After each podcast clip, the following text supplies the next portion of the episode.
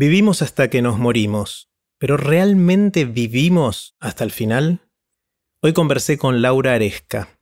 Laura es médica especialista en cuidados paliativos. Laura acompaña a la gente en la etapa final de su vida.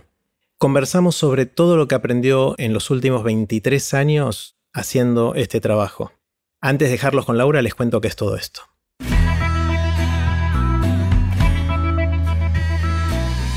Esto es Aprender de Grandes, el podcast donde comparto lo que aprendo mientras intento aprender durante toda la vida y lo que converso con gente que admiro. Puse los links relevantes en aprenderdegrandes.com barra lau. Los dejo con Laura Aresca. Hola Lau. Hola, ¿cómo, estás Jerry? Muy bien vos. Muy bien, contento de estar acá con vos y como sabes me gusta empezar con una pregunta grande. Y en tu caso, me encantaría saber qué aprendiste en todos estos años de acompañar a la gente en las etapas finales de, su vida. ¿Qué, aprendiste? Mira, yo podría resumírtelo en dos o tres palabras lo que aprendí. Creo que lo que fundamentalmente aprendí es a vivir. Y podría agregar algo más. Aprendí a ser agradecida. Y esto de aprender a vivir tiene que ver con tomar conciencia que la muerte, que sabemos que todos somos finitos y sabemos que todos nos vamos a morir, es algo de lo que normalmente no hablamos y es algo a lo que nos cuesta mucho acercarnos, ¿no? Porque de alguna manera la muerte pone el final a nuestras expectativas, a nuestros proyectos, bueno, a la vida misma. Y sin embargo, si podemos tomar a la muerte como una maestra, es en la muerte donde nuestra vida cobra sentido, porque todas nuestras acciones, nuestros proyectos, nuestras ilusiones, cobran otra dimensión cuando sabemos que nos vamos a morir. Porque si fuéramos eternos, como una vez un nieto mío me dijo que él cuando fuera grande iba a hacer algo para que las personas fueran eternas, si fuéramos a vivir eternamente, eh, hasta nos aburriríamos de la misma vida. ¿no? Entonces saber que nos vamos a morir ilumina nuestra vida desde otro lugar.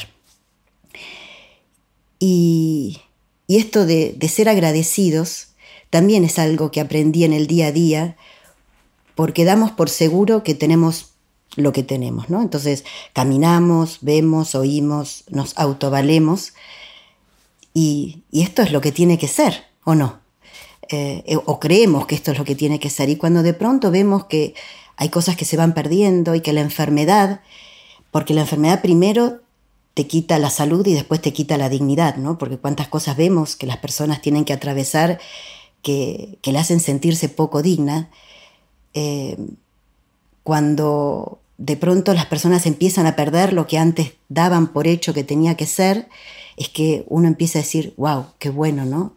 Puedo levantarme, puedo ver el sol, puedo valerme por mí mismo. Entonces, eh, la, vida cobra otra dimensión porque empezamos a ser agradecidos de aquellas cosas que damos por hecho que tienen que ser y no lo son, porque en algún momento todas estas cosas se pueden perder.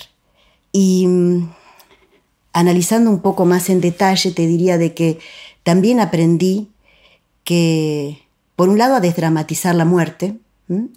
Aprendí que la muerte te tira por el piso todas las máscaras y que en momentos de mucho dolor y mucho sufrimiento también puede haber alegría y puede haber optimismo, aprendí sobre el verdadero sentido de palabras como resiliencia, amor, generosidad, entrega, y tal vez te lo podría ejemplificar en algunos, con algunas anécdotas. Porque yo hace 20, casi 23 años que trabajo en, esto, y te imaginas que acompañé a cientos de personas y de familias a morir, y a familias a acompañar a su ser querido a morir. Y todas estas personas me dejaron cosas.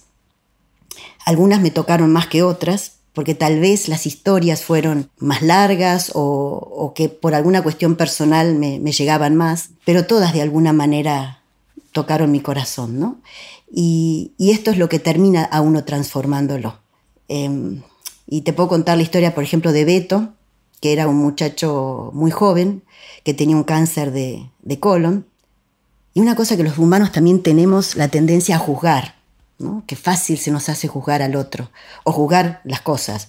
Esto es lindo, es feo, es bueno, es malo, es rico, es desagradable. y siempre estamos juzgando desde nuestra óptica, desde nuestra propia visión de algo, ¿no? Entonces yo soy vegetariana, para mí la carne no es rica y a lo mejor a vos te encanta comer un buen asado, ¿no?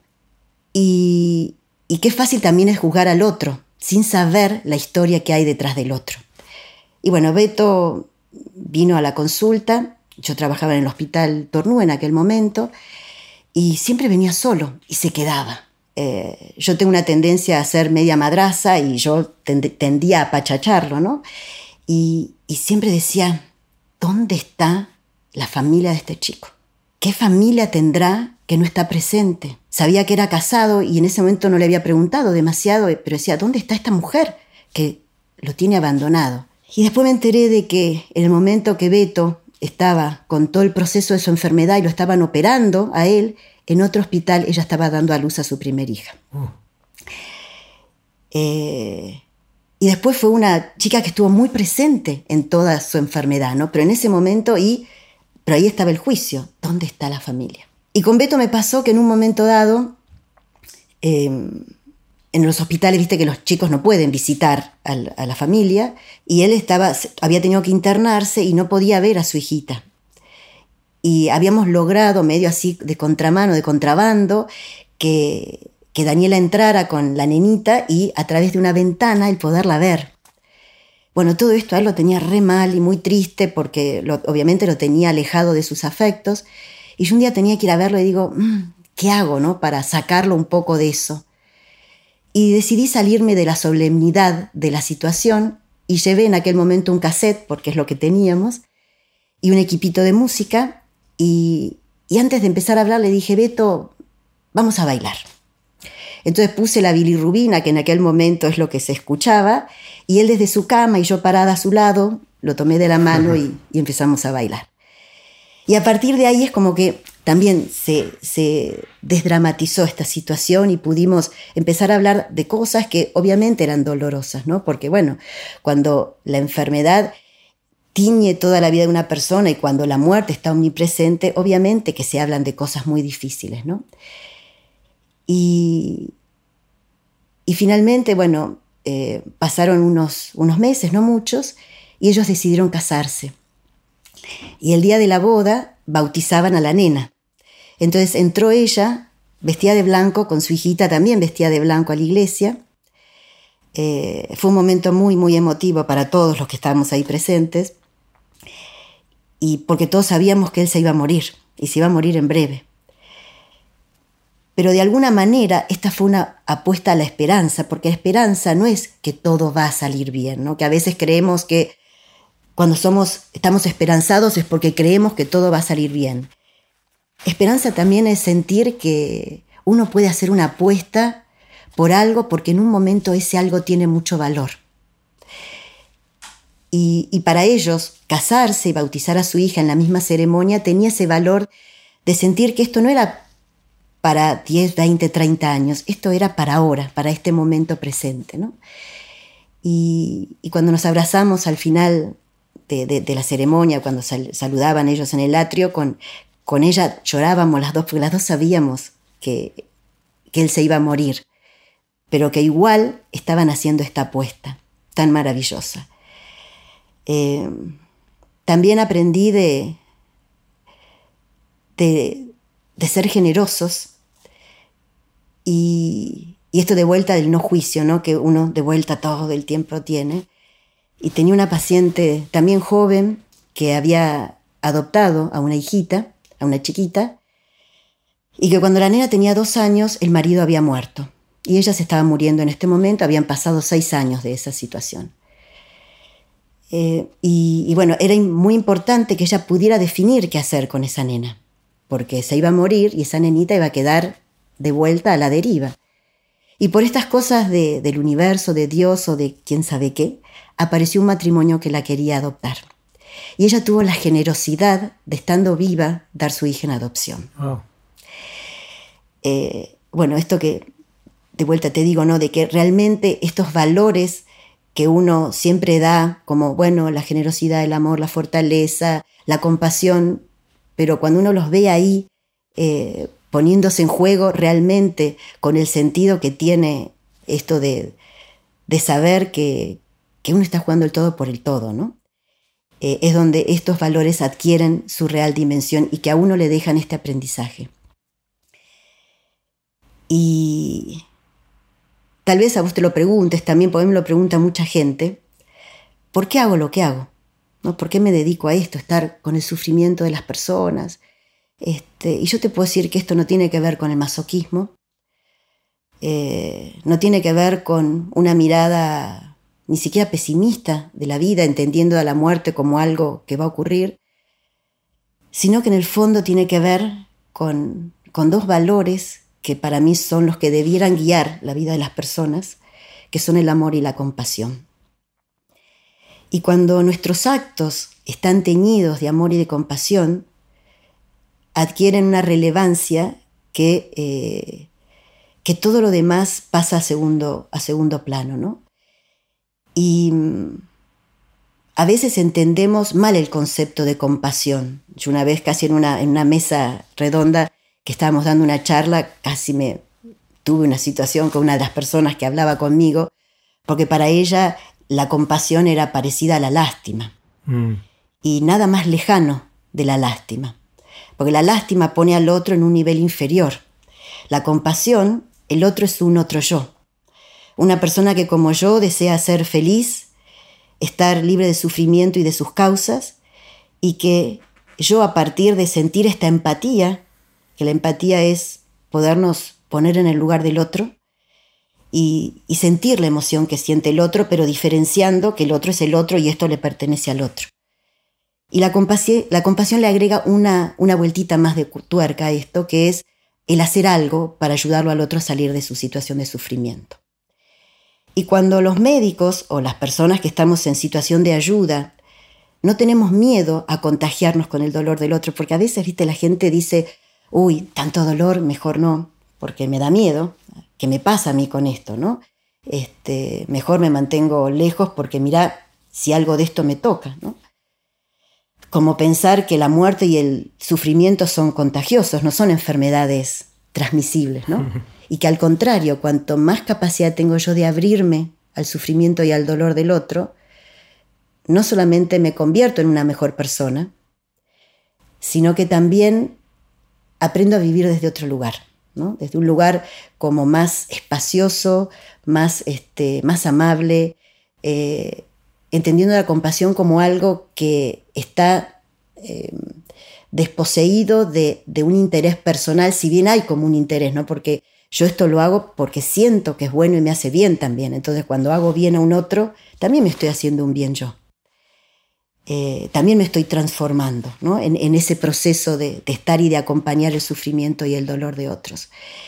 Y muchas veces vemos que la compasión está medio teñida de ego, de apego, de necesidad que una persona tiene o yo tengo de que me den una palmadita, qué bien que estás haciendo las cosas, o mi miedo a la pérdida. Entonces cuando logramos realmente conectarnos con una compasión genuina, ahí es donde eh, el proceso es profundamente transformador para, para uno y obviamente para la otra persona. ¿no? me surgen un montón de reacciones. Eh, no sé por dónde empezar.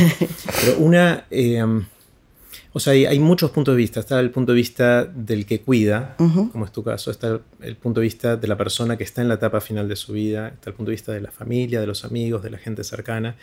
Eh, y de qué pasa en, todo ese proceso. Está la perspectiva del sufrimiento y el derecho que tenemos a no sufrir. Quizás, no sé si esa es la manera de decirlo, pero me suena que alguna vez me lo dijiste así. Em, y quizás una de las cosas que me llama mucho la atención es el tabú de la muerte, ¿no? Cómo, en, nuestra sociedad, no sé si esto es en todo el mundo, pero al menos en nuestra sociedad, eh, solemos no hablar del tema. Eh, y solemos evitar los detalles, solemos em, usar eufemismos. Em, y me suena que para todo esto que vos decís, lo primero que hay que hacer es aceptarlo y, recorrerlo de esa manera, ¿no? Totalmente. Porque, de vuelta, ¿no? Es desmistificando la muerte que podemos atravesarla. Y es verdad que la sociedad occidental tiende a, eh, postergar el hablar de la muerte, ¿no? Y, nos, da, nos da temor, no sabemos cómo hacerlo. Eh, cuando un chico te pregunta sobre la muerte, en general tratamos de evitar hablar de esto como si le fuéramos a hacer algún daño eh, hablando sobre la muerte, ¿no? En cambio, los países orientales, los que tienen otra filosofía de, vida, eh, la muerte está dentro de, la, digamos, de, la sociedad, está instalada como lo que realmente es. Y fíjate vos que también en nuestro medio, por ahí en medios sociales más, eh, más de campo, no tan urbanizados, la muerte es parte de la vida.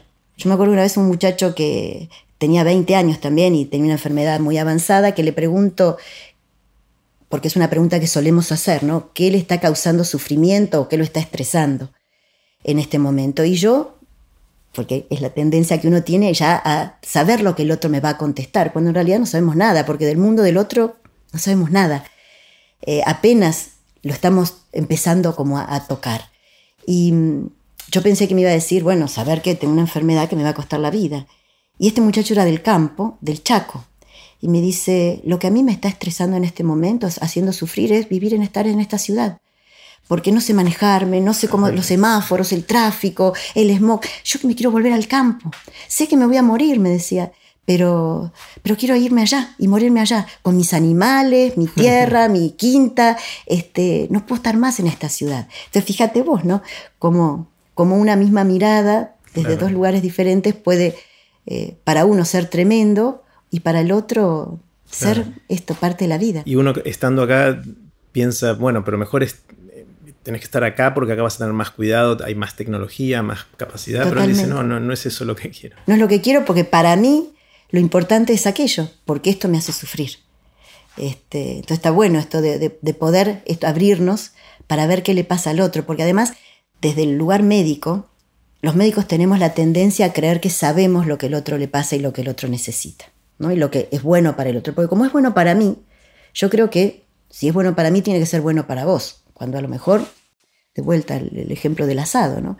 Este, para vos está buenísimo un matambrito a la parrilla y para mí no lo puedo comer. Este, pero esta tendencia que tenemos a creer, a saber, no creer, saber lo que el otro necesita, hace que muchas veces tomemos decisiones equivocadas y que no le permitamos al otro decir, yo no quiero esto. Eh, también tuve una vez una paciente también muy joven con un cáncer de mama que me manda el oncólogo, me dice, convencela que se haga el tratamiento. ¿Cómo convencela? Este, bueno, yo voy a hablar con ella y demás, le explico cuáles eran las consecuencias de no hacer el tratamiento, pero también que era el derecho de ella a no hacer tratamiento, cosa que pocas veces se le da a los pacientes, ¿no? La posibilidad de decidir querés o no querés, pues enseguida también aparece el juicio, ¿cómo no vas a hacer? Si esto es lo que yo considero que es lo mejor para vos. Y esta mujer que era muy sencilla, era de una villa, con poca educación, tenía hijos y dice, no, Doki, porque ella me llamaba así, no, no, Doki, dice, la verdad que no quiero hacer tratamiento porque sé que todo este tratamiento a mí no me va, no me va a ayudar en mi calidad de vida y yo quiero estar en mi casa, no quiero estar todo el tiempo internándome. Y de hecho no hizo tratamiento y vivió mucho más de lo que se esperaba que viviera, ¿no? Porque un buen cuidado amoroso y adecuado muchas veces da mejor expectativa de vida que un tratamiento que es agresivo, ¿no? Y, además respetando esto, respetando lo que para ella era importante, que era estar en su casa y que normalmente no se escucha. En general la, medicina mide tiempo de sobrevida, pero no necesariamente calidad de ese tiempo de sobrevida. Y fíjate que además hay estudios que se están haciendo ahora que hablan de que muchas veces, y esto yo se lo había dicho hace muchos años a mi jefe de aquel entonces, le digo, yo te apuesto que un estudio hecho con el mejor cuidado paliativo versus la droga oncológica más avanzada, tenemos más expectativa de vida nosotros que ustedes. Y me dijo, probablemente sí.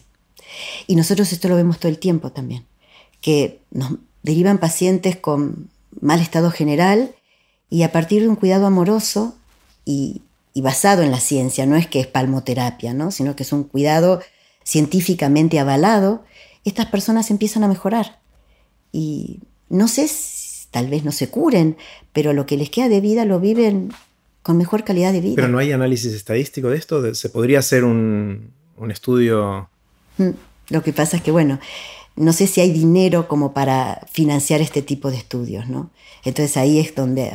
Pues sería un resultado tremendo mm. reconocer o darnos cuenta que estuvimos haciendo lo Igual hay papers ya donde esto lo están mostrando. ¿eh? Mm. Eh, lo que en algún momento fue una intuición, hoy por hoy ya hay papeles que... Y mira, el otro día me, vi uno que mm, se hizo en el año 64, donde un, eh, se, evaluaba el impacto que tenía sobre la recuperación posquirúrgica en pacientes donde el anestesiólogo había hecho la visita previa a la cirugía. Mira vos qué pavada.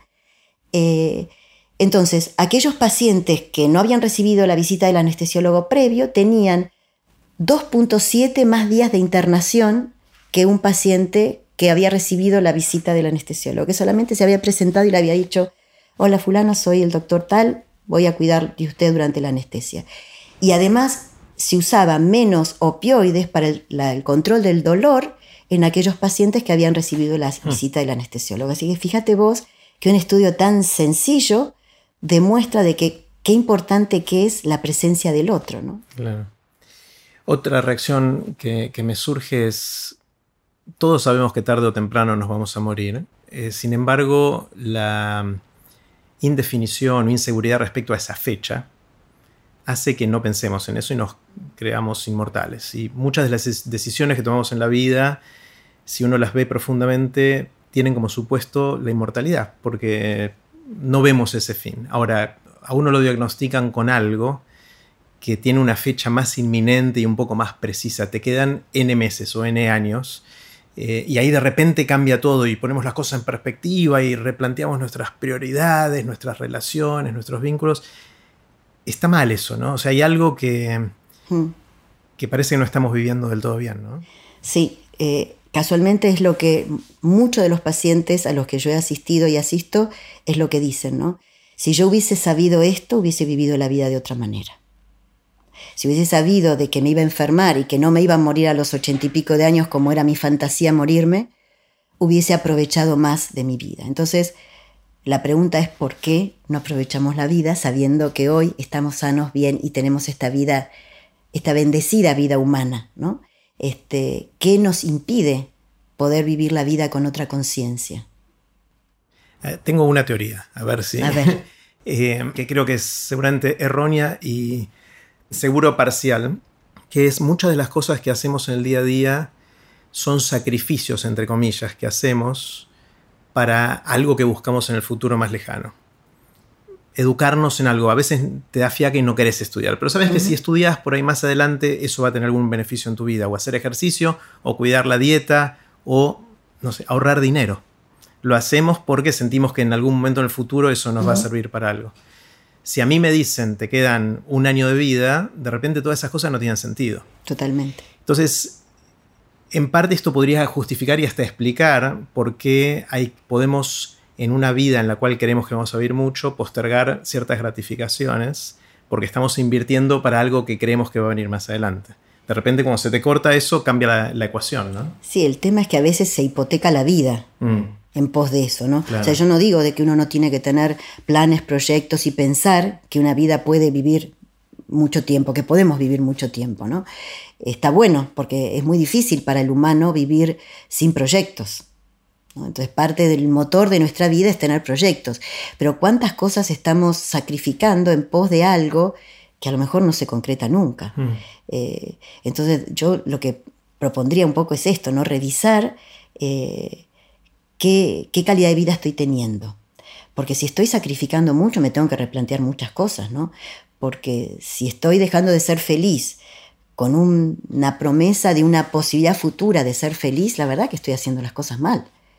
Entonces me parece que, está bueno esto de, plantearnos, mira, los orientales tienen una, un, como un latiguillo, ¿no? Que se dicen todas las mañanas, ¿será hoy el día? Hmm. Entonces, ¿cómo, ¿cómo viviría yo mi día si hoy fuera el último día?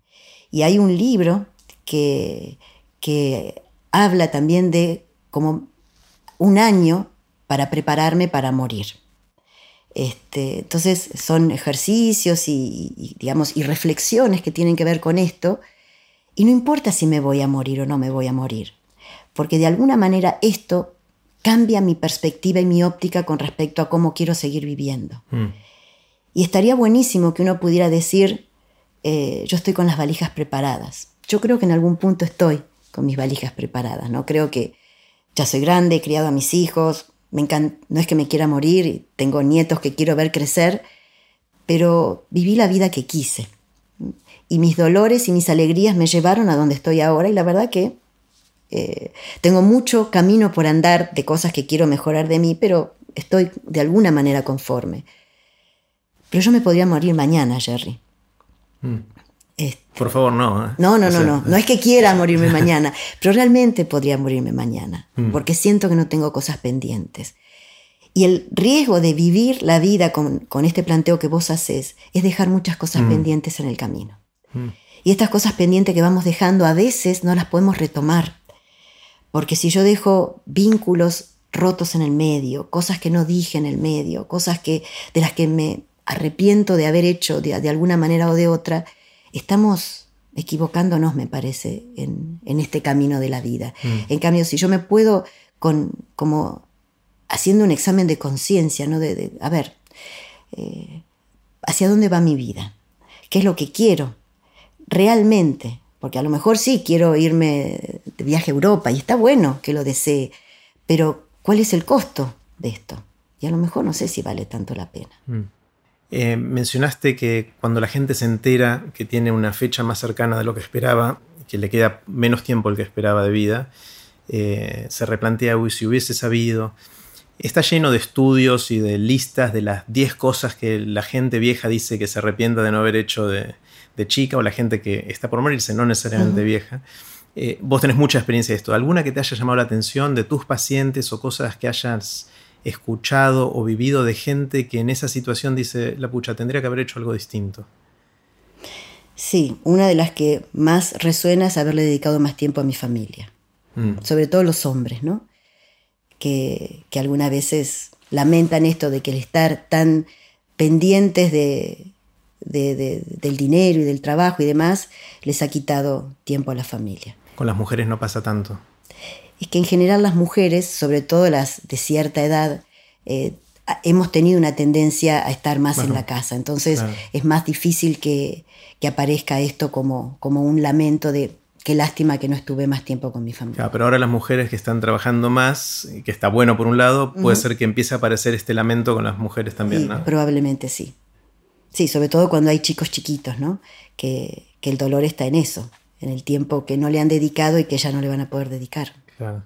¿Cómo es el lado de los, la gente cercana, de la persona que está en la última etapa de su vida? ¿Cómo, ¿Qué aprendiste acompañando a ellos, no solo a los pacientes, sino a, sus familiares? ¿Qué, ves en ellos? ¿Cómo, cuando nos toca vivir eso, cómo poder vivirlo mejor, más plenamente? ¿Qué, aprendiste en esa parte?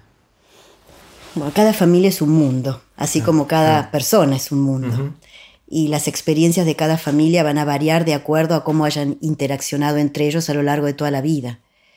Eh, hay familias que son per se amorosas y, que tienden al cuidado y en ese punto es como más fácil también, porque una familia que ha venido cuidando toda la vida, eh, lo único que tiene que hacer ahora es por ahí poner el foco en alguna otra cosita, pero en realidad ya tiene esto como una cualidad ya eh, internalizada ¿no? del cuidado. pero hay otras familias que son más complicadas, que, hay cuestiones de luchas de poder dentro de la familia, de, recriminaciones, de cosas pendientes, de cosas que no se han dicho y no se han resuelto a lo largo de la vida de esa familia. Porque una familia también es como un ser vivo que tiene un, inicio, un crecimiento y una muerte. Porque los hijos ya después se van de la casa y hacen su. y se van, los padres estos que originaron esta familia ya entran en otra etapa esa familia, ¿no? Eh, y ahí es donde se, vuelve más difícil esto de aunar criterios a veces para poder ayudar a cuidar, ¿no? Eh, entonces está, bueno, si yo hice o dejé de hacer, o que lo haga el otro, porque yo ya hice demasiado. Entonces eh, es difícil responder a la pregunta tuya con una sola mirada, porque esto tiene, digamos, muchas variables. Lo que sí también hemos visto o he visto em, que también se producen milagros a ese nivel, donde eh, hay reconciliaciones que son posibles, de a lo mejor familias que han estado distanciadas y que incluso hacen una tregua para cuidar al que se está yendo. Y está buenísimo esto, ¿no? Porque están dejando de lado sus intereses y sus necesidades en pos del que se está yendo. Eh, familias que se pueden acercar a alguien que se está muriendo y lo perdonan, de a lo mejor de cosas complicadas que haya hecho a lo largo de su vida, pero en ese momento aparece eh, esto de la compasión puesta en el otro y, hace que esta familia, que a lo mejor fue maltratada por el que se está yendo, pueda deponer las armas y decir, bueno, no importa, te perdono. Y ese, ahí está otro aprendizaje, el verdadero perdón. Porque muchas veces perdonamos desde la boca hacia afuera, porque decimos, Ay, bueno, está bien, te perdono. Pero desde el corazón, ¿realmente perdoné? Hmm. Y cuando vemos estos actos de amor donde realmente el perdón está ahí presente, eh, es que uno toma conciencia de que el perdón es posible. Porque, perdón, perdón, porque perdonar no tiene que ver con olvidarme lo que el otro me hizo, ¿no? Porque a veces uno cree, la mm. gente cree, bueno, tengo que olvidarme de esto. No, no, tengo que realmente poder soltar esa parte de la historia que me está dañando. Mm. Y cuando ya no me daña más, ahí es cuando pude perdonar y yo me sané. Creo que hasta ahora no mencionamos la palabra cuidados paliativos, eh, que es el título que en general se le da a este tipo de, ayuda, de acompañamiento. Pero entiendo también que hay debate si ese es el nombre que debería tener este tipo de actividad. ¿Qué es esto? ¿Cuál es el título de lo que, estamos hablando? ¿La vida? La vida, bueno, está bien. Eh, sí, a ver, eh, en realidad el cuidado paliativo está un poco... no tiene buena prensa. Mm. Porque, bueno, como está ligado a la muerte y la muerte no tiene buena prensa, obviamente todo aquello que ligue algo a algo que no tiene buena prensa, ya de por sí tiene mala prensa. Y además porque en el inicio el cuidado paliativo se le ofrecía a personas que tenían poca expectativa de vida. Y la realidad es que vemos que casualmente con el cuidado adecuado, la gente vive más de lo que se esperaba. Entonces ya no es para una persona que le quedan menos de seis meses de vida, sino para personas que tienen enfermedades que ponen en riesgo la vida. Y fíjate vos que esto cambia totalmente mm. la óptica, incluso la óptica del cuidado, porque no tiene que ver con que me enfoco solamente a controlar los síntomas para que esta persona pueda morir bien, sino pongo el foco en que esta persona viva hasta que se tenga que morir. Y en una persona que está incluso muriéndose hay mucha vida, Jerry, mucha vida, que a veces también desde, desde una óptica por ahí más ortodoxa cuesta ver. Mm. Eh, y por eso podemos ver tantas cosas increíbles en personas que decís, se están muriendo, pero con tanta vida, que, esto es lo maravilloso. Entonces, por eso poner el foco en la vida es mucho mejor que poner el foco en la muerte. Mm. Y en general lo que pasaba antes que, que hablaba de cuidado paliativo como la asistencia al paciente moribundo. Y en realidad es al paciente que tiene una enfermedad que no responde a la curación y que en algún momento le puede costar la vida. Entonces lo seguimos llamando cuidados paliativos. Y lo que pasa es que todavía no se le ha cambiado el nombre. En algunas instituciones a lo mejor internamente se le, se le llama cuidados este, específicos o intensivos o van son más eufemismos eso. Que son eufemismos porque la gente cuando escucha la palabra cuidados paliativos dice, ay, qué horror, yo no me estoy muriendo. Incluso los médicos lo dicen. No, cuidado paliativo no porque no se está muriendo. Bueno, ¿no? ¿qué vamos a esperar? un día antes, no. Eh, cuanto más mejor, porque más calidad de vida va a tener esa persona y, por ahí va a alargar su expectativa de vida. Claro. Mi primer acercamiento a esto, la verdad es que tuve contacto con, con, este tema, la sensación que me quedó es que el cuidado paliativo es evitar que la persona sufra dolor. Esa era como mi, mi preconcepto, mi primera sensación, y escuchándote a vos y otra gente que se dedica a esto, me cuenta que eso es una pieza de un rompecabezas mucho más complejo, ¿no? Sí, lo que pasa es que el dolor es un síntoma bastante prevalente, sobre todo en cáncer, que es donde más se ha desarrollado el cuidado paliativo. En la Argentina se se ha, desarrollado un poco, eh, se está desarrollando en cardiología, en enfermedades neurológicas, pero donde más se ha destacado, más desarrollo ha tenido ha sido en oncología. Y el el dolor es un síntoma bastante prevalente. O sea que muchos pacientes tienen en algún momento de la enfermedad dolor. Y una persona con dolor realmente no se puede vivir. ¿Vos alguna vez has tenido algún dolor fuerte? De muelas. Bueno, ¿Qué te pasa? Insoportable, no, no es insoportable. pensar en otra cosa. ¿no? pensás en nada, no pensás ni en comer, ni en dormir, eh, ni en pasar un buen momento. Es imposible. Ahí me acordé, también tuve un cólico renal. Bueno, es terrible. Entonces, aquellas personas que han tenido, que hemos tenido dolores fuertes, sabemos el impacto que esto tiene sobre la vida de, una persona. Imagínate día tras día tras día estar con dolor. Mm. Eh, la gente no tiene ganas de vivir, porque el dolor te va mermando la energía y te va sacando hasta las ganas de vivir. Entonces, por eso es que se ha puesto como el dolor un poco símbolo del, del cuidado paliativo. Pero detrás de este dolor también hay otros sintomatología porque el paciente es polisintomático. Puede tener dolor, falta de aire, cansancio, falta de apetito, depresión, ansiedad.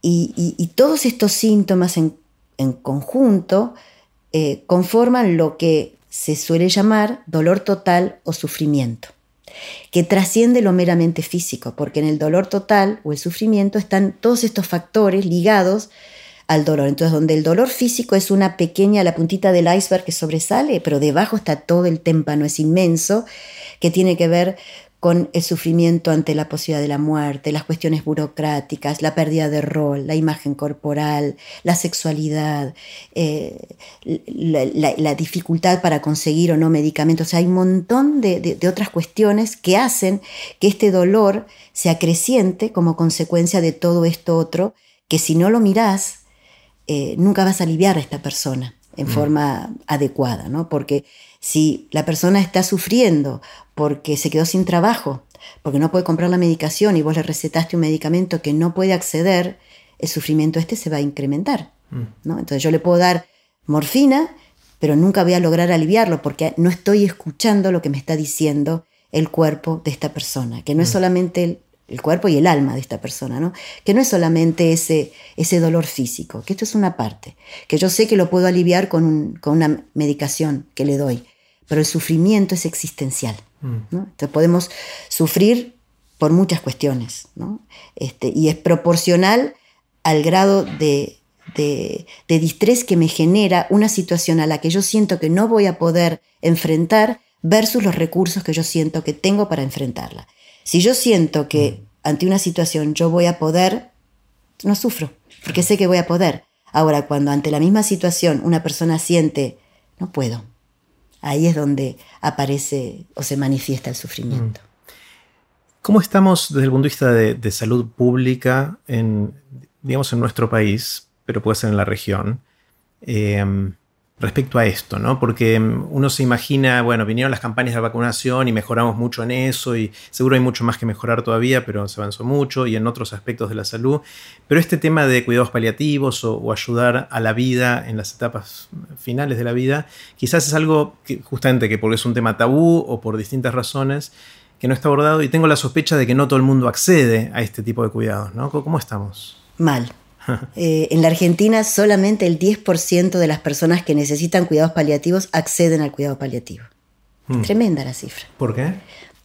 Primero porque eh, no, si bien hay una ley que obliga a, poner el cuidado paliativo en todas las obras sociales, en todos los hospitales, eh, la realidad es que no todos cuentan con equipos de cuidados paliativos que todo lo que es eh, formación, la mayoría de la formación viene de mano de eh, iniciativas privadas que hacemos formación, pero la gente tiene que pagar la capacitación.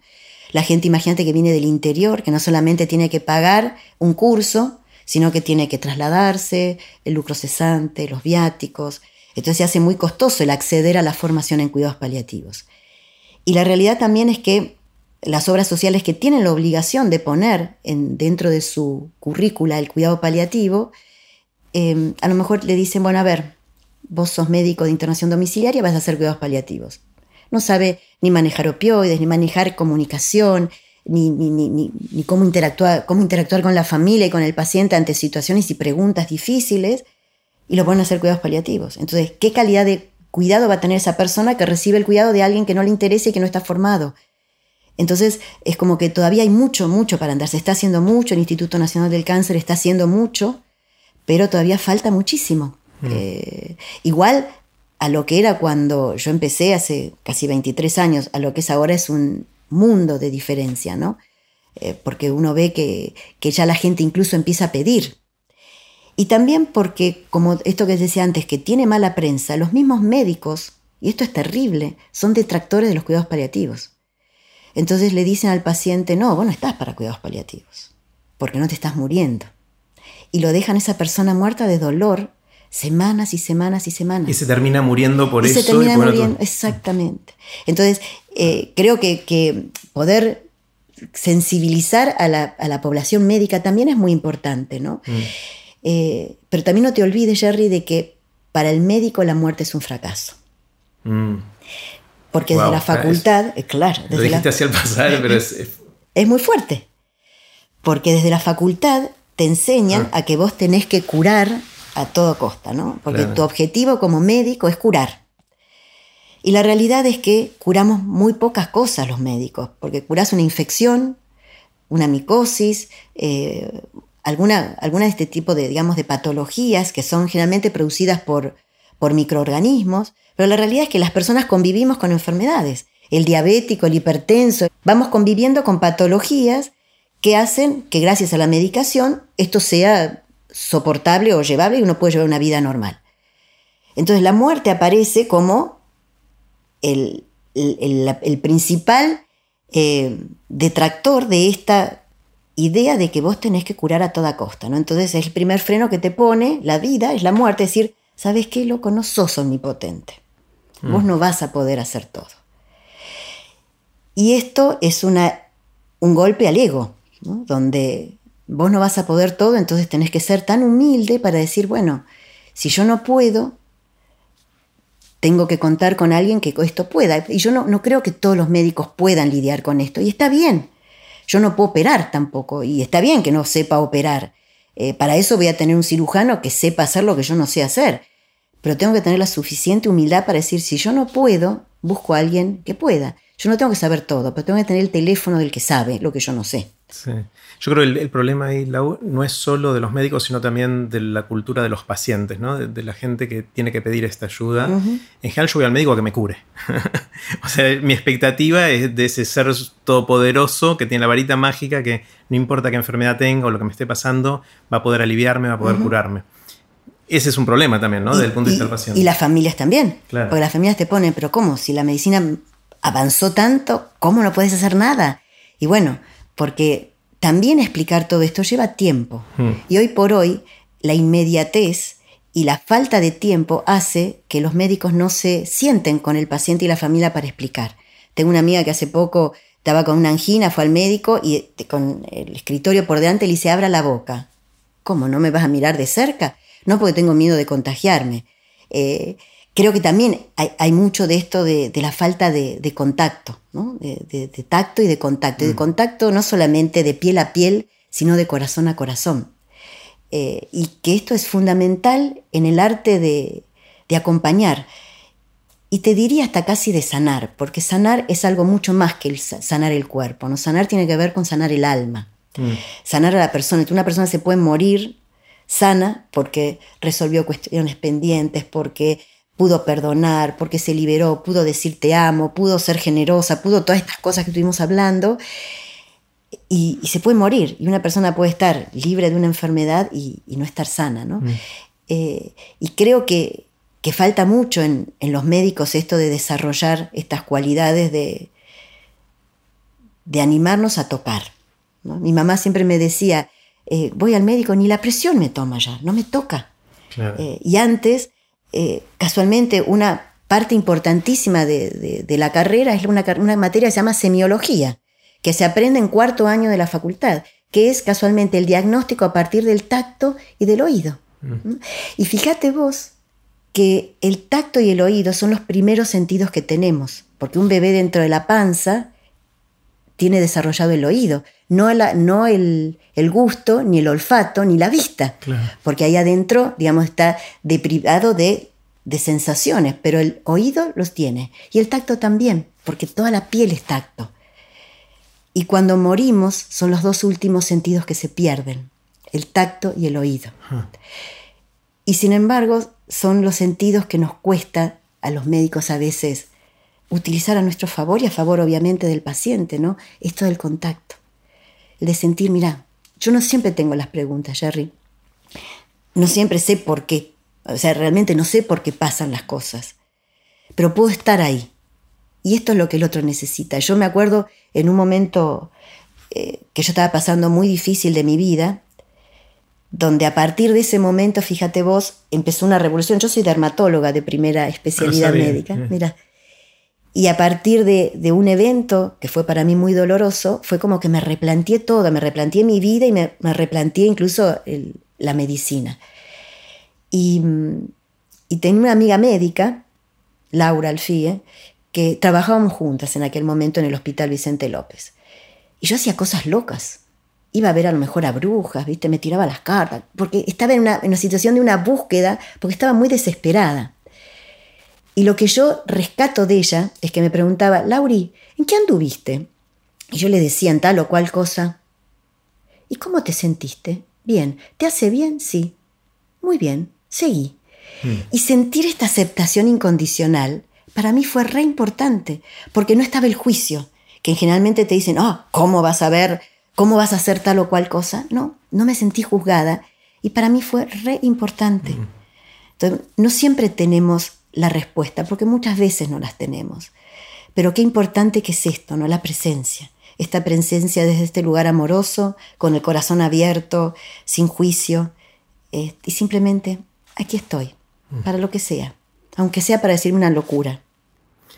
Em, pienso en los chicos cuando son chiquitos que dicen quiero ser bombero, quiero ser astronauta, y no me imagino a ningún chico o chica de chiquitos diciendo quiero hacer cuidados paliativos cuando sea grande. ¿no? ¿Cómo, surgió en tu caso? ¿Cómo, llegaste a esto? Mencionaste la dermatología como un paso intermedio, pero ¿cómo, ¿cómo fue el camino? Sí, en realidad yo los últimos años de dermatología trabajaba con pacientes con cáncer de piel. Y porque hacía criocirugía en aquel momento, entonces todos los pacientes con cáncer de piel me los derivaban. Y yo siempre digo que pasé de la piel del cuerpo a la piel del alma, mm. porque a partir de este evento que fue para mí muy doloroso, que fue la muerte de dos chicos enfrente de mi casa, uno de ellos el íntimo amigo de mi hijo más grande, que en aquel momento tenía 15 años. Un accidente. Sí, se intoxicaron con monóxido de carbono. Uh. Eh, fue muy dramático todo. Me desperté con los gritos a la madrugada, bueno, salimos a ver lo que pasaba la mamá que me decía tráemelo de vuelta y yo sabía que estaba muerto. Y ahí empezó mi búsqueda y me encontré con un libro que me cambió la vida y la manera de mirar la muerte, ¿no? porque hasta ese momento yo estaba peleada con la muerte. Se había muerto mi papá, eh, se había muerto mi abuela, que para mí eran dos figuras muy, muy importantes, y vivía pensando todas las muertes que voy a tener que pasar si no me muero yo primero, ¿no? Pero por todas las muertes que voy a tener que pasar en mi vida. Y para mí esto se me hacía terrible. Y, me encuentro con un libro de una doctora, Elizabeth Kubler-Ross. Ella era una psiquiatra suiza que, que se empezó a dedicar a los cuidados paliativos y fue la que ella y Cicely Saunders y, un par más eh, revolucionaron todo el tema de, esto de acompañar en el, en el morir y en los últimos días. Este libro se, llamaba, se llama La muerte un amanecer. Y a partir de ahí fue como que empecé a tener, eh, empecé a amigarme con la muerte, a tener como un acercamiento diferente. Después de este libro de ella leí eh, Cuando una luz se apaga, que es sobre la muerte de niños, que también es un tema que a mí me resultaba y no me resulta fácil. Eh, y toda la bibliografía de Elizabeth a mí es como que me cambió mi visión de, la medicina y de la vida. Y en el año, esto fue en el 92, en el año 94 eh, empecé a hacer un posgrado en psicología clínica y el día que me siento en la facultad, me siento al lado de, un, de hombre que me dice, hola, mi nombre es fulano de tal, Raúl, el doctor Raúl Baba, ¿vos qué haces? Digo, yo soy dermatóloga. ¿Y vos? Yo acompaño gente a morir. Epa, dije, qué cosa. Y con los dos años que estuvimos juntos haciendo el posgrado, él siempre me decía, Lauri, vos tenés que dedicarte a cuidados paliativos. No, le decía yo, estás loco. Yo soy muy sensible, casualmente por eso, porque soy mm. sensible y se necesita gente sensible en esta área. Y bueno, me taladró la cabeza durante dos años y hasta que en el año 96 yo ya había terminado el, posgrado este en psicología clínica me acerqué al equipo de cuidados paliativos del Hospital Tornú y ahí empezó otra etapa de mi vida, ¿no? Donde de a poquito fue una, como una transición, fui dejando la dermatología y me fui ocupando, digamos, de, de los cuidados paliativos. Hice otro posgrado en psicooncología y bueno, y ahí me largué. Eh, antes de empezar a grabar me contabas algo de tu historia familiar que creo que de alguna manera también te, predispuso quizás más inconscientemente a, generar esa empatía y esa compasión por esas situaciones, ¿no? ¿Querés contarme un poquito más de eso que me empezaste a contar antes? Bueno, eh, mi papá, antes de que yo naciera, tuvo un accidente donde eh, murieron 41 personas en ese accidente. Eh, fue una noche de lluvia, se, derrumbó una pared que se había construido media precariamente con unos toldos y bueno, murió mucha gente y de los que quedaron vivos, mi papá fue el que quedó con más secuela. Él estuvo inconsciente durante 20 días y bueno, después se recuperó y volvió a, su casa. Eh, yo nací después de que, unos días después que él volvió a la casa, eh, hacía poquito que se habían casado mi mamá y mi papá, y bueno, yo él volvió a casa y yo nací unos días después que él llegara a casa. O sea que en realidad la, discapacidad estuvo en mi vida desde antes de, haberme, de haber nacido. Él quedó con secuelas. él quedó parapléjico. Sí. Bueno, después eh, nos fuimos a vivir a Estados Unidos dos años, volvimos a, a, Buenos Aires, yo era de Belleville, esto ocurrió en Belleville, nos vinimos a Buenos Aires a vivir y él empezó a hacer actividad física y deportes en el Instituto Nacional de Rehabilitación, ese que está en Belgrano, en Pampa y Dragones, bueno, por ahí, en Palermo. Y, bueno, yo iba desde los 11 años, empecé a ir a este instituto, al, club, y, estaba en contacto con la gente con discapacidades y con amputados, este, con secuelas de polio, chicos con secuelas de polio. Eh, a los 15 años, mira vos, además la, confianza que me tendrían, que yo iba en el verano, me buscaba a los chicos en la, en la sala, los chicos que quedaban, que no tenían familia o que eran de la familia del interior y estaban solitos, y me agarraba cinco o seis chicos y llevaba una camilla, los otros en silla de ruedas agarrados de la camilla y me los llevaba a la pileta. Y los tenía durante la tarde, los, entretenía en la pileta que estaba vacía durante los días de la semana, ¿no? Entonces para mí la discapacidad física era era algo parte de mi vida, o sea, no era algo que con lo cual me costaba eh, relacionarme, porque además entre los propios lisiados, o los rengos, como se decían ellos, eh, se hacían eh, chistes muy, muy heavy, ¿no? muy, muy duros, ¿no? Este, que es una forma también de poder sobrellevar lo que les estaba pasando, ¿no? Este, el sentido del humor este que, que te permite atravesar situaciones. Entonces entre ellos se cargaban, se decían cosas. Entonces para mí eh, ser parte de este mundo, de alguna manera, creo que también me condicionó eh, a, la elección que hice después, ¿no? Yo siempre digo, no podría haber sido otra cosa. Claro, claro. Eh, y me contabas también, no, sé si tenés ganas de contarlo de, tu papá, que esto de los deportes lo tomó muy en serio, ¿no? Y mm. que, fue un ejemplo, ¿no? Para vos. Y sí, mi papá fue un ejemplo. Mis dos padres, ¿no? Porque mi mamá también fue la que acompañó desde un lugar más este, de, en segundo plano, acompañó todo el proceso de mi papá, porque no fue fácil también para ella a los 22 años cuidar a una persona discapacitada, ¿no? Este, que además estábamos nosotros en Rosario, en, en Belleville y mi papá en Rosario, ella embarazada, bueno, fue todo, fue toda una historia. Y mi papá, que había sido deportista antes del accidente, él tenía 24 años cuando se accidentó, muy joven, eh, cuando se sale de la internación, decide hacer una carrera universitaria, se recibe de contador y cuando viene acá a Buenos Aires empieza a hacer de vuelta deporte, empieza a retomar los deportes, cosa que no podía en Belville porque no había deportes paraliciados allá. Y bueno, tanto fue así de que en el año, yo no sé si sabes que los Juegos Deportistas, los paraliciados se llaman para, entonces los paraolímpicos son los, los los olímpicos, pero para discapacitados. Los para panamericanos son los panamericanos para discapacitados. Y generalmente se hacen un año después en el mismo lugar donde se hicieron paranormales. Yo hablo así de normales, porque. Suena horrible. Pero suena horrible, pero es lo que yo estoy acostumbrada de que era chiquitita, ¿viste? están los normales y estamos nosotros. nosotros, los rengos y los normales. Entonces, bueno, no es por. Hoy, claro, hoy obviamente no sería, no sería aceptable. Así. Claro, pero bueno, en, el, en aquel contexto esto era lo, normal hablar así. Y estaba bien hablar así, porque normalizaba mucho, ¿no? Este, entonces, bueno, se hacen en el mismo país donde se hicieron los para atletas sin discapacidades físicas. Y mi papá fue a Japón en el 63 y a Tel Aviv en el 67. Y fue campeón olímpico en, en Tel Aviv, una medalla de oro en natación, estilo libre. Y en Japón eh, sacó medalla de plata en tenis de mesa, plata en estilo espalda y eh, bronce en pecho. Mm. Y después ganó un montón de medallas en Juegos Panamericanos.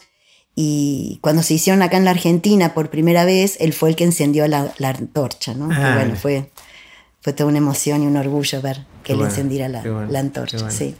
y, realmente su espíritu de superación hace que, que yo no pueda flaquear también, ¿no? Porque tengo siempre como ese ejemplo de decir, mirá, yo no me di por vencido con todo esto. Te dejó la vara bien arriba. Claro, bien alta la vara, ¿no? Entonces es como que, eh, sí, uno no puede tirar la, toalla tan fácil. Eh, Lau, te quiero hacer algunas preguntas cortitas. Las preguntas son cortitas, pero tu respuesta puede durar todo lo que quieras.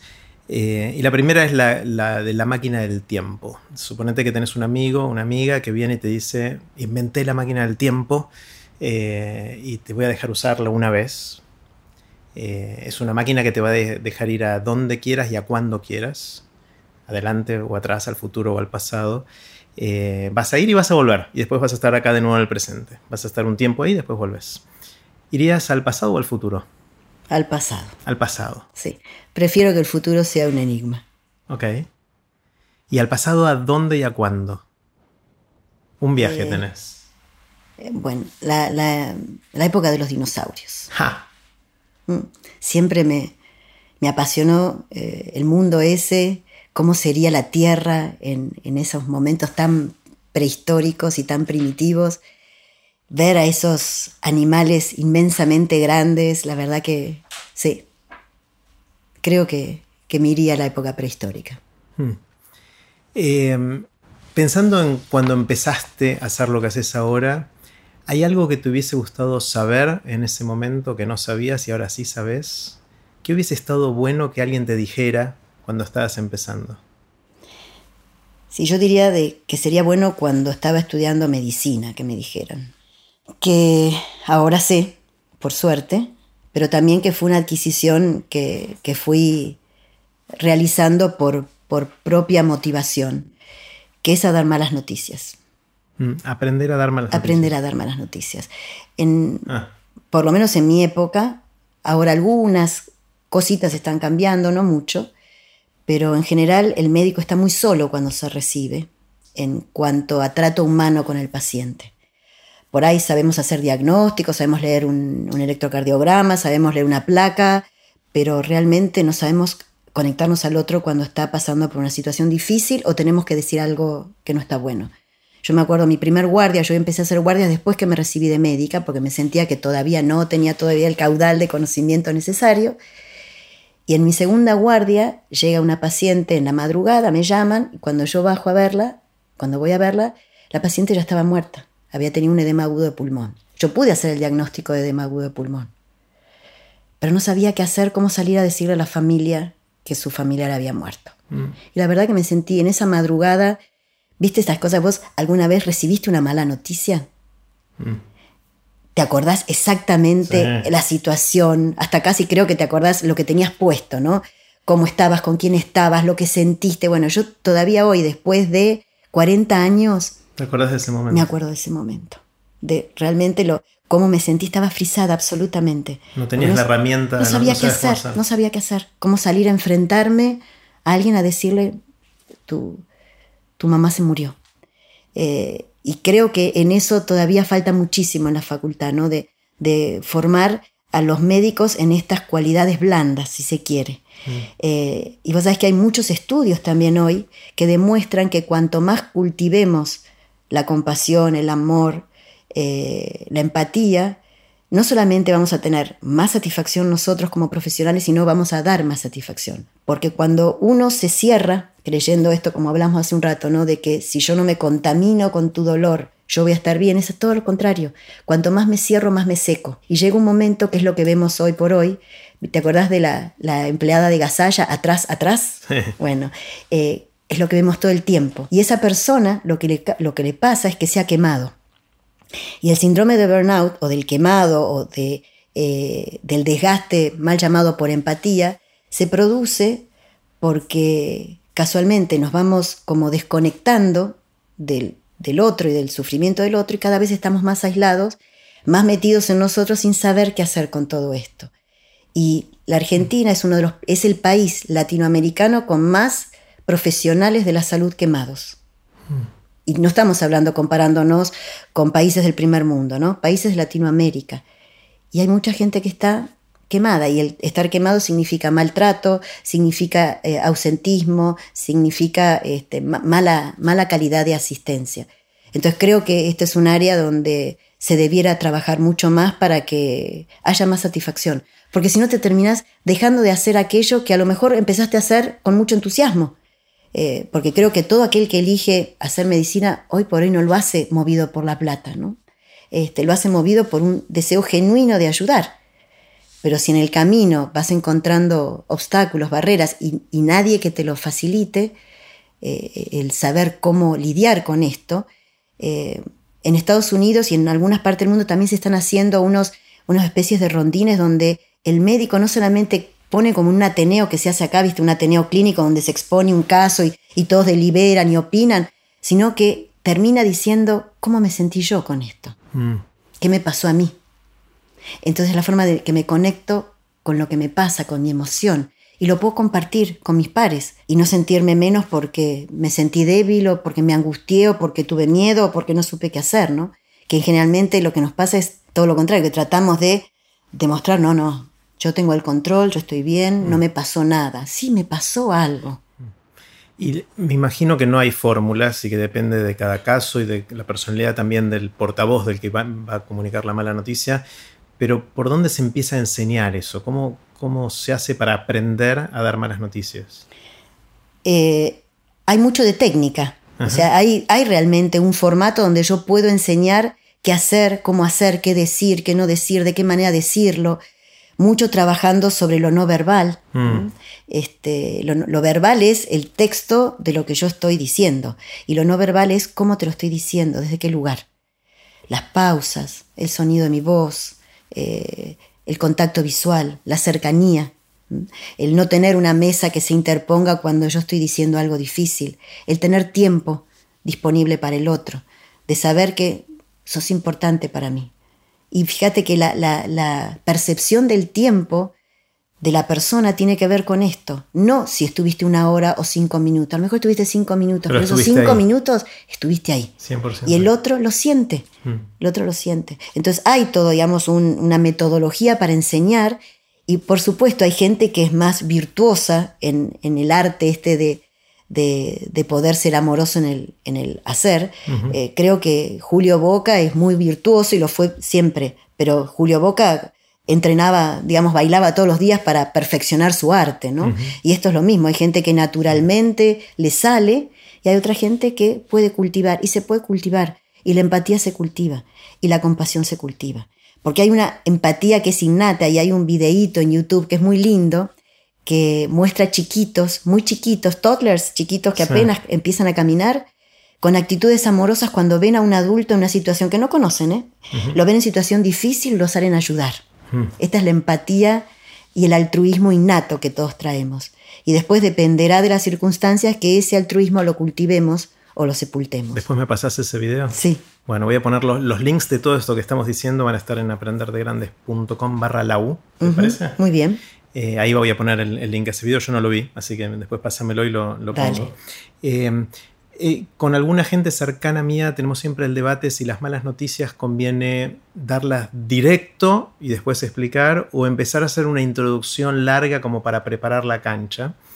yo tengo una de las dos posturas, no te voy a decir todavía cuál, porque te quiero preguntar si hay, ¿entendés lo que digo? ¿no? Es decir, tu mamá se murió o, y después decir, bueno, lamentablemente no pudimos, o hacerlo al revés, y mira, entró, la atendimos, vimos esto, y, al final decir, pero lamentablemente se murió. ¿Hay, ¿Hay, alguna técnica de esas dos que funciona mejor? O? Bueno, dependerá de la pericia del, que esté diciéndolo. Yo también prefiero ir más suavecito y no ser tan brusca. Mm. A veces hay circunstancias donde no te queda otra alternativa que tener que decirlo directamente, pero en, en general, suponete, si no te queda otra que decir por teléfono, Mm, porque a veces nosotros nos pasa que tenemos pacientes internados y yo tengo que decirle a un familiar vení, y prefiero no decirle vení que murió, puedo decir vení porque no está bien y creemos que puede fallecer en los próximos minutos. Entonces esto es como que puede ir preparando de alguna manera a la, a la persona para saber, pero dependerá de cada de vuelta, de cada circunstancia, de cada, de cada situación, de cuánta es la premura por informar o no para, para tener que decirlo directamente o poder suavizar a partir de... Y en general lo que yo hago cuando tengo que dar una mala noticia es primero decir algo bueno. mm, Por ejemplo, me traen un estudio donde veo que la situación no está buena y que veo que hay compromiso de órganos. Y si hay algo que está bien, primero digo, mira, qué bueno, esto está bien. ¿no? Eh, tu riñón está bien, tu corazón está bien, como bueno, algo está, algo está funcionando bien, no todo está mal. Y después por ahí decir aquellas cosas que no están bien, porque la realidad es que una persona, no todo está mal. No siempre nada se puede, ¿no? Este, se pueden muchas cosas, eh, aún en alguien que está acercándose al final. Y siempre hay algo que por ahí está funcionando bien, algo que, un valor. El hematocrito está bien, los glóbulos, algo que está bien. Bueno, el- mencionaste el tema de, de profesionales de la salud que están quemados, que por distintas razones emocionalmente quedan destruidos. Y hay una cosa que me pone loco a mí, y es eh, cómo funcionan las guardias en los hospitales. Y que veo que los médicos recién recibidos están algunos años haciendo esto que se parece más al servicio militar obligatorio que al cuidado de la salud, por lo menos desde mi perspectiva, y me voy a ser brutal en cómo lo digo. Eh, y eh, que tienen que hacer guardias de 24 y hasta 48 horas. Eh, y a mí, yo no quiero que me atienda un médico que hace 48 horas que está ahí sin dormir bien, sin comer bien, sin relajarse y pensar en otra cosa, pero eso sucede. Ujú. Eh, y siempre digo, ¿cómo? O sea, hay algo que está mal con esto. Eh, no sé si es un tema de una tradición histórica y como yo, médico más viejo, tuve que hacerlo, ahora vos, joven, lo tenés que hacer, o si hay algo que realmente lo justifique. Bueno, hasta ahora no encontré, no sé si... Yo si- tampoco, Jerry. Y yo siempre digo también, no quiero ser la paciente de la hora 23. Obvio, ¿no? Porque yo prefiero estar dentro de las que el primero atendió porque voy a tener una persona que va a estar más íntegra, más entera y con más ganas de, y no aquel que ya se quiere ir y dejar la guardia, ¿no? Creo que es porque se ha instalado acá esto de las guardias 24 horas, que para mí son inhumanas, porque nadie puede estar 24 horas al pie del cañón con la misma efectividad que está desde el principio hasta el final, pero eh, me parece que un poco es esto, ¿no? que hay un status quo que está establecido de determinada manera y que, bueno, funcionamos así. Igual cada vez está como cuestionando más esto, ¿no? Y las guardias a nivel privado ya se intentan de que sean de 12 horas, no de Que igual es 24. mucho. Que igual es mucho, claro. En ningún otro trabajo, porque en la salud, que justamente es tan delicado... Tan delicado, exactamente. No, no más de ocho horas debiera Claro. ser. Porque además si te toca una guardia muy movida, donde hubo un accidente o lo que fuera, es terrible cómo llegas. Y eso un día lo soportás, pero a la larga termina mermando tu, tu equilibrio psíquico. Mm. Mm. Si estamos de acuerdo, que no estamos de acuerdo con esto, pero bueno, creo que excede el, el- el ámbito nuestro, ¿no? que esto tendría que ser políticas sanitarias que hagan eh, determinadas eh, conductas que hagan que esto se modifique, porque si no, Sí, sí, sí. Eh, esta pregunta en parte me la respondiste en el resto de la conversación, pero te la hago de nuevo por si surge una vuelta de tuerca, que es, ¿qué sentís que sabes que poca gente sabe, pero que estaría bueno que mucha gente supiera? hmm, es medio omnipotente ponerme a decir que esto yo sé, ¿no? Y me pone en un lugar medio arrogante que a mí no me gusta. Eh, por ahí sí lo que creo que sé es eh, sé acompañar y sé cuidar, Ah, que creo que, que es una de mis mejores virtudes, que yo creo que podría haber hecho cualquier cosa en la vida que hubiese tenido como ese rasgo preponderante de mí, que es esta cosa de, de, de poder estar con el otro cuando el otro necesita. Y, y creo que soy buena para, para dar malas noticias y soy buena en situaciones donde hay mucho, mucho conflicto o mucho, mucho distrés, como para poner paños fríos y hacer que, Mm. que las cosas se puedan revertir. Qué bueno, aparte son habilidades escasas, lamentablemente, ¿no? Pero son todas entrenables, fíjate vos. Ah. Porque nosotros cuando, cuando damos las capacitaciones casualmente entrenamos en estas, en estas áreas, ¿no? Porque son la base de, de la vida, creo, porque no es solamente a nivel profesional. Eh, esto toca tu vida, porque si vos podés estar de determinada manera cuando está ocurriendo algo en tu familia que es medio catastrófico, bueno, eh, está buenísimo. Porque puedes mantener la calma en un momento donde está todo en ebullición y alguien tiene que tener la calma. Lau, ¿sobre qué cambiaste de opinión recientemente? Algo que pensabas para un lado y ahora pensás para otro. A ver. Sí, algo. Es difícil. Sí, por ahí. Eh, a mí hay algo que me cuesta, es la tecnología. Mm. ¿Mm? Siento que es algo que es un área donde no incursioné mucho. Eh, yo siempre digo que en realidad yo soy viva, porque hago las cosas que sé que puedo hacer y aquellas cosas no las hago porque tengo miedo al fracaso. Capaz que parte tiene que ver con eso. Entonces aquello que me resulta más, más difícil lo relego como que no me interesa. Y me di cuenta de que, bueno, que hoy la tecnología de alguna manera es más amable, entonces permite prueba y error poder hacer cosas que antes no me hubiese animado a hacer. Yo cuando el primer PowerPoint que hice creo que estuve cuatro días para hacer un PowerPoint y ahora de pronto adquirí eh, más más ductilidad o plasticidad en, manejar algunas cuestiones tecnológicas, no muchas, y por suerte tengo nietos que ahora ya puedo delegarles en ellos para que me manejen cosas que yo no puedo, que no puedo manejar. Claro. ¿Qué, qué te asombra, qué te sorprende? ¿Qué son esas cosas que ves y decís, wow? Por suerte me sigue asombrando la vida. Eh, a mí me gusta la jardinería y tengo una pequeña quintita, huertita en mi casa.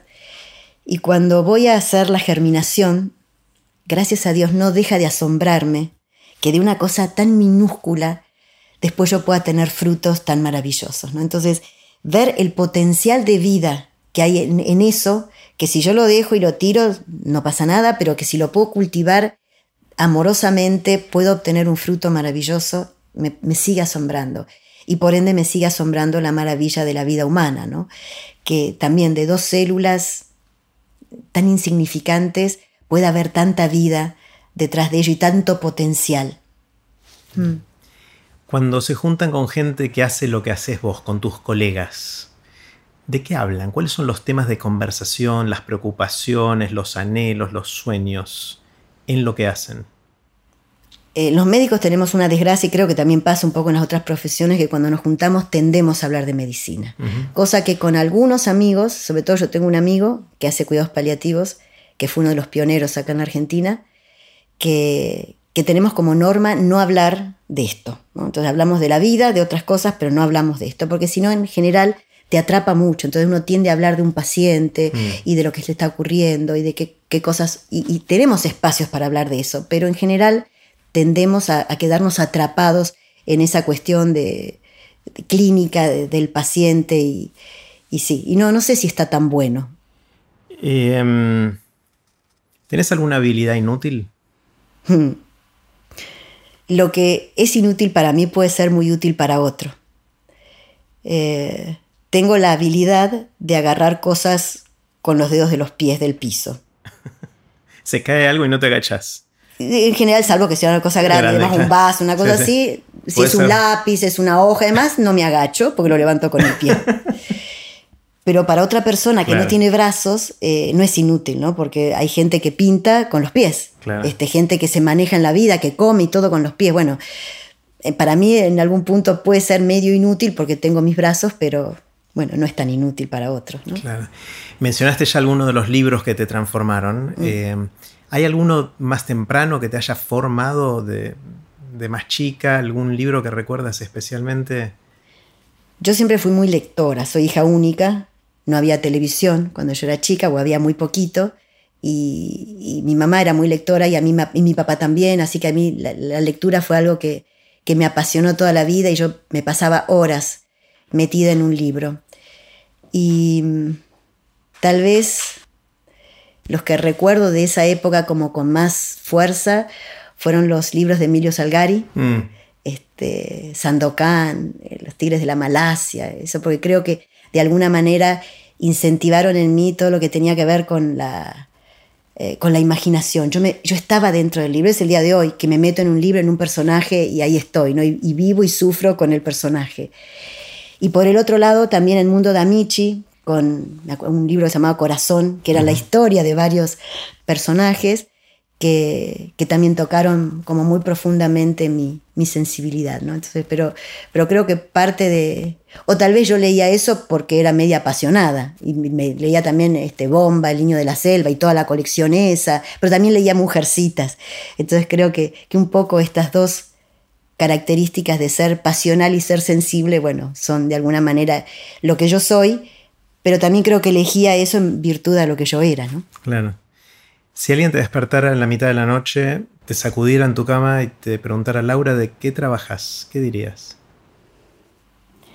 Creo que respondería de médica, pero sería como eh, medio un contrasentido porque yo siempre digo, yo no trabajo de médica, yo soy médica, aunque si nos pusiéramos a analizar más en profundidad, tampoco soy médica, porque uno es algo mucho más que su profesión, ¿no? Pero bueno, eh, a mí me gusta decir esto, que soy médica, porque realmente siento que la medicina es parte de mi vida y, siento que yo no trabajo de.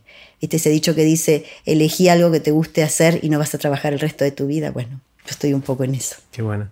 Em, viste que somos bichos muy sociales y que cuando nos juntamos con amigos tendemos a contar anécdotas, ¿no? Típico mm. después de una cena o algo así. En la sobremesa uno empieza a decir, no sabes lo que me pasó. Y uno empieza, ¿no? Y algunas de esas anécdotas empiezan a repetirse. ¿Hay alguna que sea tu anécdota o algunas eh, que, que soles contar? Sí. Eh, podría tener dos así bastante, que cuento bastante, que son de dos momentos muy diferentes de mi vida, y una por ahí más divertida que la otra. Cuando yo tenía 14, 15 años, estaba enamoradísima de un muchacho, que además era el galán del barrio. Vivía cerca de la casa de mi prima y todas estaban enamoradas de él. Era simpático, carismático, bailaba divino, me encanta bailar, entonces en una fiesta me sacó a bailar y yo tocaba el cielo con las manos y me invitó a salir. Eh, imagínate, para mí fue, wow, me eligió entre todas. Cuando volvíamos, yo me había puesto un vestido blanco con unas margaritas amarillas, cuando volvíamos, me invitó a tomar un helado. Y en ese momento empezaban los helados, de esos que sumergís en chocolate y queda el cono todo bañado de chocolate. Bueno, pedí uno de esos helados, pero era un día de mucho viento y de mucho calor, y se me empezó a derretir el helado. Y se me empezó a chorrear por todas las manos, por todo el vestido blanco divino. Y yo en vez de tirarlo, porque ¿cómo lo iba a tirar si me lo había comprado él?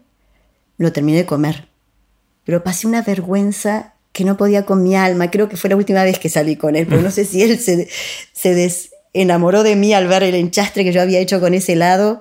O, bueno, a mí me dio vergüenza volverlo a mirar la cara porque realmente era un estropicio humano lleno de chocolate, helado de chocolate. Y, y por ahí la otra anécdota que también la he contado muchas veces, que en mi familia todos buceamos. Y tengo una, un hijo, vive en Bariloche, y su mujer hoy, en aquel momento era su novia, no sabía bucear y como íbamos a hacer un viaje de buceo familiar, ella tomó el curso de buceo, pero no sabía nadar. Así que mm. muy bueno, lo que puede el amor, ¿no? Porque mm. realmente, eh, sin saber nadar y con temor, hizo el curso de buceo en el sur, lago Nahuel Huapi, helada el agua. Bueno, esto habla del amor. Y nos fuimos eh, en la excursión de buceo, viste, cuando para bucear bajas en parejas, donde cada uno de alguna manera es responsable de la seguridad del otro. Eh, mis dos hijos menores son mellizos y entre ellos son muy de molestarse, de juguetear y demás. Y estábamos, y yo cuando, cuando buceo con ellos, estoy todo el tiempo a la expectativa de ver si están todos bien. Y, y en eso miro, lo miro a Federico y veo que Flavia no estaba. Y estaban ellos dos como jugueteando. Entonces le hago por señas, le pregunto dónde está Flavia. Y me hace señas de que estaba arriba. Yo esos segundos que demoré en salir a la superficie, lo que fui pensando es cómo le digo a la madre de esta chica que se me perdió en medio del mar. Porque pensé que capaz que podía ser una posibilidad de que no la encontrara. Bueno, fue una desesperación y llegué a la superficie y cuando empecé a buscar el bote, la veo ella que me saluda así, bueno, ahí me volvió el alma al cuerpo de ver que había llegado, después toda la historia de ella, de lo que le pasó cuando se vio que la había soltado de la mano, porque en el juego de ellos que uno le saca la máscara al otro, la suelta de la mano y ella como no tenía flotabilidad, se fue inmediatamente para arriba. Y bueno, en medio del océano, no ver el barco, después el barco como te ve a vos, vos no lo ves, pero ellos sí te ven, se acercó a buscarla y bueno, no pasó nada, pero bueno, fue una, una situación horrible. Y esto la cuento como a veces como ejemplo de cómo tenemos que ser cuidadosos. ¿Al galán del helado lo volviste a ver después o no? Eh, él vivía cerca de la casa de mi prima. Después de grande nunca más lo vi. No, no. Porque estaría bueno ver si él se acuerda de esa anécdota, ¿no? Y capaz que no, porque para él seguramente habrá sido algo más que pasó. Para mí fue porque. Fue terrible para Terrible, porque sentí la vergüenza absoluta. Hmm. Mm. Em, una de las cosas que me, me pregunto siempre y converso con mis invitados en Aprender de Grandes es cómo hacer para desarrollar la pasión en los chicos por algo. Hablamos mucho de la educación del futuro y la verdad no sabemos mucho cómo va a ser la educación del futuro, pero sí sabemos que si a un nene, a una nena, le copa algo, se fascina por algo, lo va a terminar aprendiendo. Y hoy las formas de aprender están disponibles en todos lados, con lo cual quizás el secreto de la educación del futuro es cómo hacer para que los chicos desarrollen ese interés en algo eh, o esa pasión por algo en el, mediano, en el largo plazo, que, la sostengan en el tiempo. ¿Tienes alguna hipótesis, alguna idea de por dónde empezar? ¿Cómo hacer para que los chicos, y no tan chicos, también a veces la, gente más grande, pueda desarrollar un interés por algo y, salir de a veces de una situación más apática y poder eh, tomar ese interés y desarrollarlo como parte también de realizarse en la vida? ¿no? Sí, eh, creo que parte fundamental es con la pasión que uno transmite algo. Mm. Entonces, si el docente transmite desde un lugar apático, eh, desinteresado y aburrido, es imposible que alguien pueda eh, tomar pasión por algo, ¿no? O, entusiasmarse por algo. Entonces creo que parte fundamental es esto. Y uno puede ser apasionado en el área que fuera, ¿no? Este, no, no, no es porque hagas algo que sea divertido, tenés que demostrar pasión por lo que estás transmitiendo. Uno puede ser muy apasionado hablando de la muerte, ¿no? Mm. Este, en el buen sentido puede ser muy apasionado hablando de un circuito cerrado de, lo que fuera. Entonces creo que en gran parte es la actitud del docente con la que enseña. Desde, desde qué lugar estoy transmitiendo lo que yo sé. Desde un lugar donde me interesa que el otro aprende, donde me interesa que el otro cultive determinadas cualidades, donde me interesa transmitir este entusiasmo que yo siento por lo que estoy haciendo. Entonces creo, no sé, ¿eh? este, nunca me lo cuestioné demasiado esto, porque, pero me parece que parte de esto tiene que ver con, con la pasión y el interés con el que yo estoy transmitiendo. Mm. Entonces, esto es contagioso, eh, porque nosotros eh, compartimos con, los otros seres humanos cuestiones que tienen que ver con cómo las compartimos. ¿no? Eh, tenemos todo un circuito que, que, está autodeterminado para que yo pueda vibrar con el otro. Eh, no sé si escuchaste hablar de la eh, teoría polivagal de Porges. Bueno, habla de que eh, nosotros tenemos en el cerebro 10 pares craneanos y el décimo es el nervio vago. El nervio vago es el nervio que es más largo porque comienza en el cerebro y termina en las entrañas, digamos en las vísceras. Y a medida que va haciendo su recorrido, va inervando distintas partes de nuestro cuerpo. Empieza inervando músculos de la cara, inerva el corazón, inerva las vísceras. Entonces, todo aquello que, esté impactando sobre lo que miramos y vemos del otro, de alguna manera impacta sobre nuestro corazón, porque en el corazón está inervado por una fibra mielinizada, este nervio. Y la mielina hace, es una cobertura que tienen los nervios que hace que la velocidad de conducción sea mucho más rápida. Entonces, para mí, una sonrisa, una mirada eh, o que, que, me pueda asustar o demás, va a estar activando todo un sistema dentro mío que me permite, es lo que se llama el sistema social, que me permite interactuar con el otro. Mm. Entonces, eh, si nosotros estamos como alertas a esto, también de alguna manera podemos regular cómo estamos y cómo nos comportamos. Entonces el otro, a través de mi mirada, de un gesto o de, eh, de, simple gesto a lo mejor de levantar la ceja, ya estoy poniendo en duda lo que vos estás diciendo. En cambio, una mirada de asentimiento. Eh, una sonrisa ya me está diciendo, mm. tenés razón, concuerdo con lo que vos decís. Mm. Entonces, eh, si pudiéramos también esto, trabajar sobre, sobre estas cualidades que se manifiestan a través de nuestros gestos, Estaría buenísimo. Está genial. Em, supongo que después de escuchar la conversación que tuvimos, algunos van a querer saber más de vos. Em, voy a poner los links también a tu charla en el evento TEDx, que dice una charla muy linda, eh, y también el link a tu charla en el mundo de las ideas, en el evento del mundo de las ideas. ¿Qué otras cosas pueden ver o cómo te puede la gente seguir o estar en contacto? Nosotros tenemos en Facebook una página que es Fundación Paliar, que ahí posteamos todo el tiempo información sobre actividades que hacemos y reflexiones eh, sobre cómo, cómo conectarnos con la gente que quiera saber un poquito más sobre esto de, del cuidado del otro. Eh, tenemos una página que es eh, fundacionpaliar.org.ar y tenemos la, la, página de Paliar, la sociedad, digamos, la donde hacemos la parte asistencial, que es paliar.com.ar y ahí tienen links donde poderse comunicar y también si se quieren comunicar directamente conmigo es paliar no, Laura, perdón, laura arroba paliar.com.ar. Buenísimo. Bueno, luego me encantó charlar. A mí también. Bueno, gracias. Gracias a vos. Muchas gracias. Ahora sí, así terminó la conversación que tuvimos con Laura Aresca. Espero que la hayan disfrutado tanto como yo y recuerden que pueden ver los links relevantes en aprenderdegrandes.com barra lau. Recuerden que pueden suscribirse para no perderse ningún episodio de Aprender de Grandes en aprenderdegrandes.com. Los espero en el próximo episodio de Aprender de Grandes, cuando les cuente lo que aprendo en mis intentos por seguir aprendiendo durante toda la vida y en las conversaciones que tengo con gente que admiro. Chau.